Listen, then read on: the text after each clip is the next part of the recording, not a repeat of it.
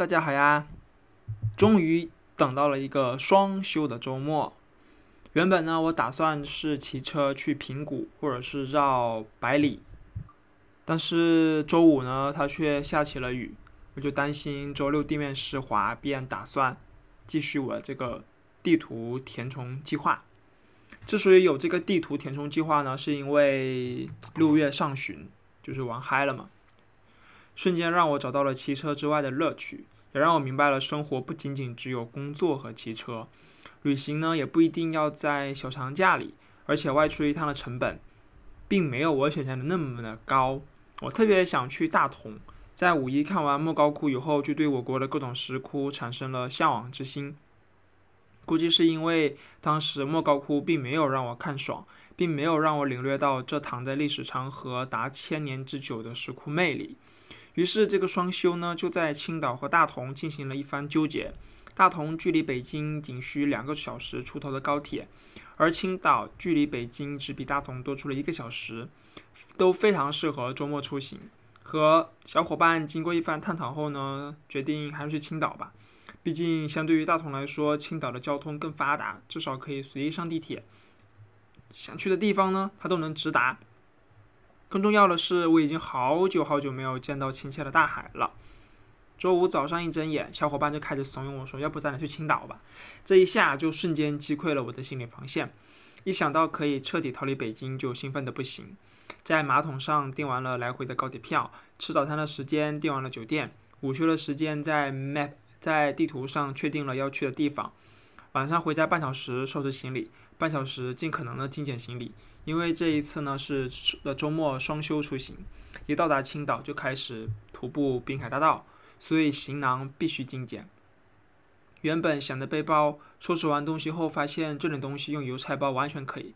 当想着路上可能会装些补给啊，邮差包的空间有限，就猛地想到前段时间有一个闪电的活动，给我发两个漱口包，就赶紧拿出来去整理行李。之后呢就到纠结带还是不带 iPad 了。除了高铁上根本没有时间去用它，最终我的漱口包重量仅有两斤左右，小伙伴呢却带上了 Mac 以及各种电源，导致重量直奔十五斤。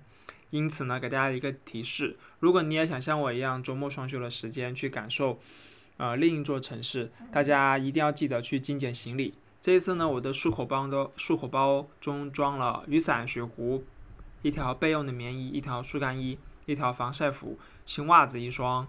身上还有穿着一套速干衣，以及口罩、数据线、纸巾和电宝，甚至我都不想着，就是就甚至我还想着不用带换洗衣物嘛，回到酒店洗干净了，第二天再第二天再接着穿。但是呢，当时青岛的天气预报是说未来两天都是多云，而且平均气温呢只有二十二度。早上出门前我就直接把防晒服拿上了，就是怕海风吹傻了自己。后来事实证明，幸亏带了这一条外套，要不然又得破费买外套，因为真太冷了。这一次的青岛之行呢，我们打算是第一天从早走到晚，一直沿着滨海步道前进。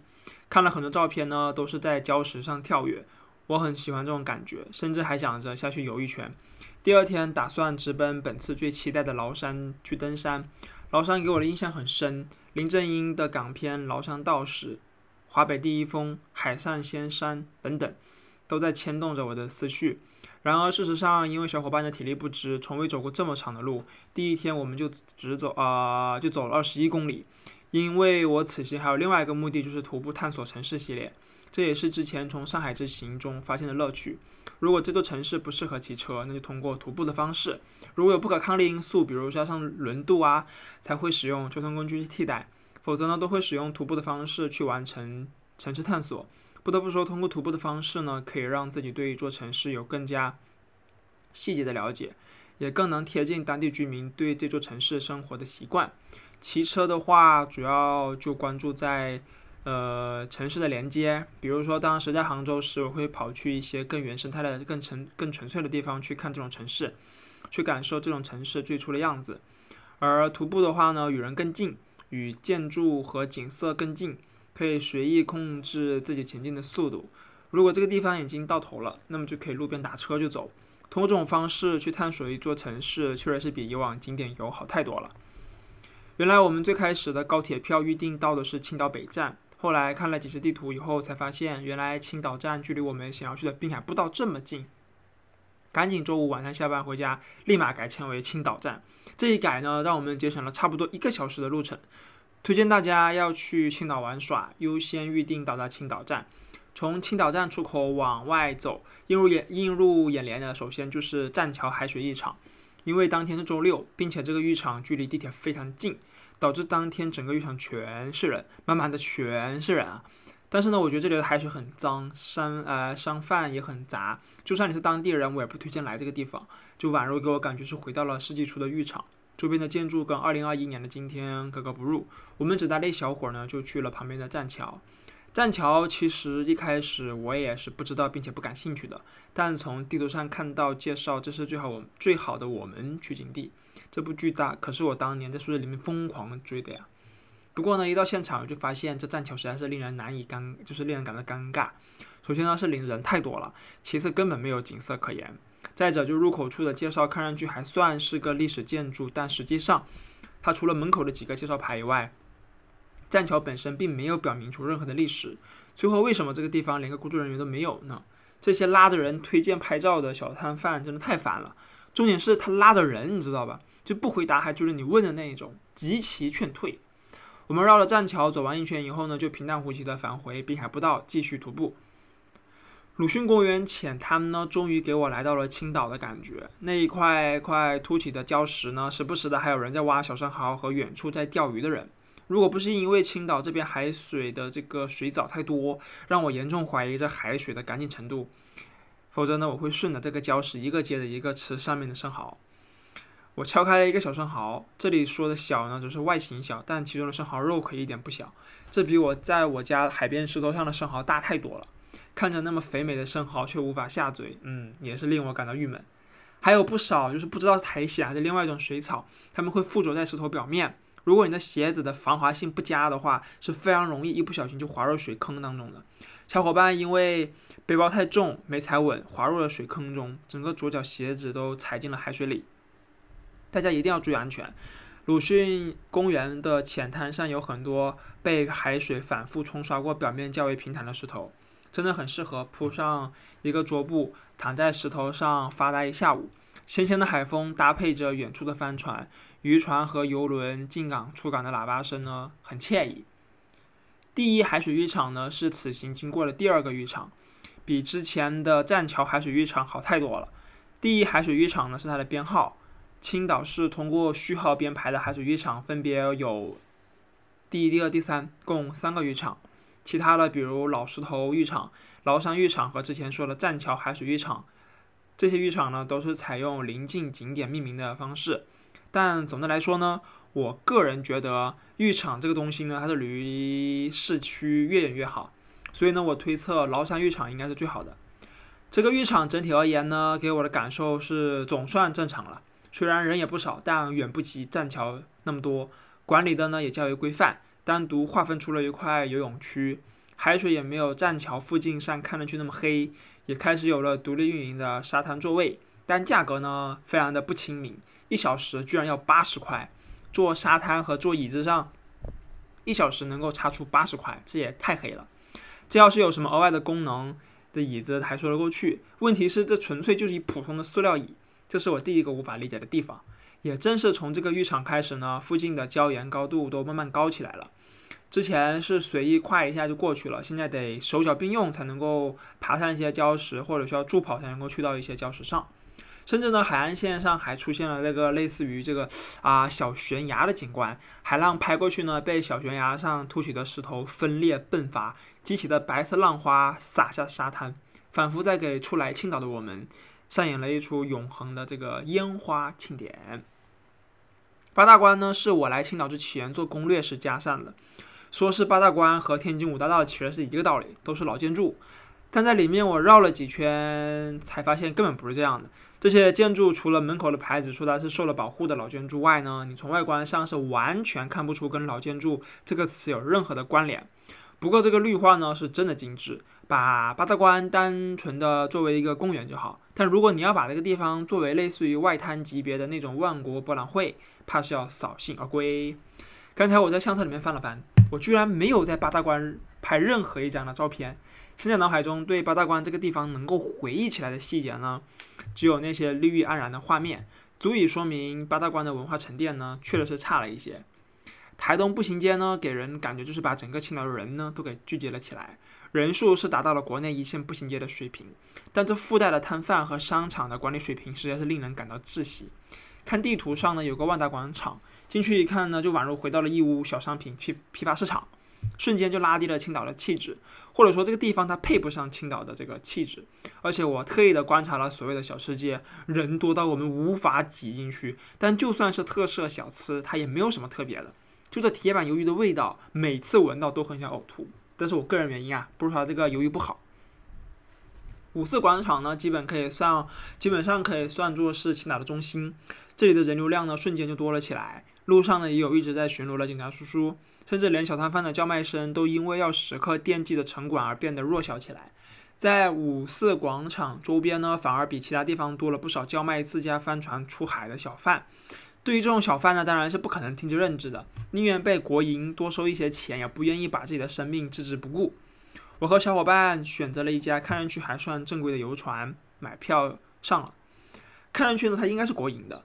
一上这个福岛呢，我就觉得有点不对劲。上了船，穿好救生衣以后，就开始感觉到头晕乎乎的。当天的风比较大，浪呢也比较急，冲得整艘船呢就是晃晃悠悠的。我原本打算呢坐到最上层，可以好好的感受一下青岛滨海的美景。但十分钟过后呢，我胃里就十分的不舒服，并且头呢也也越来越晕。但好在后面的船呢就开到了离岸边比较远的地方，浪没有原先那么大，缓过来了一些。要不然我真的是会抱着桶就开始吐了。青岛奥林匹克帆船中心，帆船中心呢，当然全都是帆船啦，各种各样的帆船，大的、小的，甚至还有这个青少年专属的帆船。另外一些呢，我估计是为了建党一百周年准备的，帆船都改为了国旗涂装。莫非他们打算在海上排列成一百周年或党旗的样式？一直顺着帆船中心往里走呢，会先来到奥帆博物馆。不过青岛人民的生活真的是太慢了，博物馆居然有午休。更可怕的是，我们当天下午四点去万象城吃饭，连走三家饭店都被告知未到营业时间，需要再等一到小在呃需要再等一个小时到五点才营业。啊，这在北京是完全不可能发生的事情啊！再往右边呢，就是奥运场馆了。奥运五环呢，仿佛矗立在大海之上，面朝南方，凝望着那一艘艘帆船。不得不说，青岛这个地方它确实是很适合帆船运动。海浪虽然不是特别大，但恰好在湍急的临界，帆船拉紧，啊，船帆拉紧，迎合着海风飘荡在海面上，看着时不时飞来的海鸟，脑海中呢总是会冒出一些啊关于老人与海的这个冒险故事。不过此时的我呢，还未完全的从眩晕中走出。我们在星巴克中歇息了许久，一杯星冰乐下肚，元气满满。燕儿岛呢，是此行收获最大的一个景点。基本上，燕儿岛附近的礁石涵盖了整个青岛滨海步道你能见到的所有礁石种类，也是此行海浪和礁石二者交融最为猛烈的一个地方。我们在燕儿岛这见到了很多钓者，看着他们抽着弯曲的鱼竿，我以为钓就是我以为上鱼了，后来才发现不是，是因为和另外一个钓者的鱼线因为海浪冲击的关系相搅在了一起，就是又钓上来了海藻、海草、海藻、海草或海苔。其实我也不是很理解为什么青岛人民这么喜欢钓海藻，我也不知道是不是因为近海真的没有什么鱼可钓，还是说本质就喜欢和姜太公钓鱼一样，愿者上钩。说到姜太公，燕儿岛这还真有一个姜太公钓鱼的雕塑。据说姜太公钓鱼的原型或者说他的所在地就是在燕儿岛。看一眼雕塑，再看一眼这些钓者，仿佛跨越千年。燕儿岛附近的海滩呢，因为海浪较大，所以它附近的礁石都较为平坦，所以呢，你可以去躺卧。我们还真的见到有人在礁石上用汽油炉煮海鲜，旁边放着四五罐青岛啤酒，忙碌在锅中放着各类海鲜。小麦岛啊，小麦岛呢，它整体的体验不佳，我估计还是因为周末的游客太多了，通往岛上的道路挤满了人。虽然说你青岛的小姐姐确实多，但是顶不住人多呀。但远观小麦岛上这一丁点大的地方全是人啊！但为了完整的走完滨海步道的终点，我们还是坚持的绕小麦岛一圈。用自己的方式结束这段徒步。小麦岛上呢，其实没有什么特别的地方，它就是一个非常普通的在海上的小岛公园。其实我也不是很理解，就是为什么这么一个普通的地方能够挤进来这么多游客。不过呢，当我看到山坡上那一座座五颜六色的帐篷时，好像明白了什么。小麦岛远观呢，可以看到对面的妈祖庙，妈祖庙连接着中国水平面基点。我们原本打算是想看看这个水平基点的。但是没想到这个地方都要收门票二十块，所以打算呢连妈祖庙一同放弃。因为个人对宗教没有信仰，妈祖庙作为一个景点来说，除了那金灿灿的雕塑以外，好像也没有什么特别的地方。我们就坐在小麦岛的草地上，吃着酒店求五星送好评的这个啊求五星好评赠送小饼干，听着远处入口等着游客扫码打赏的摇滚乐，陪着这一岛的游客度过了还算不错的。午后，总的来说呢，这一趟双休的青岛之行，让我对周末双休进行城市探索计划越发感到兴奋。还在从青岛回程的高铁上时，就已经在谋划着下一个双休可以去哪，继续我的探索之旅。青岛是一个美丽的城市，是一个非常宜居的地方，同时呢，它也是一个节奏比较缓慢的一线。我是真的没想到，在万象城里的饭馆。会因为没到下午上班时间而拒绝食客，也真的没想到青岛人民真的是自己从海里钓海带上来吃，吃不完了现场还可以卖。青岛呢是一座非常有趣的城市，没有登极崂山的我非常期待下一次再去青岛是何时。那这一次呢，我们简单的分享，跟大家讲了讲青岛，应该是我在六月底去的。嗯，怎么说呢？总的来说呢，就是青岛，我非常的喜欢，甚至呢，我当时还在，就是车上，在交通，在地铁上去查青岛的房价怎么样。但是后来发现，就是怎么说呢，就是青岛它适合生活，它但它但它不太适合工作。嗯，好，那我们这一期就这样，看看我下去又会去哪里吧。大家再见，拜拜。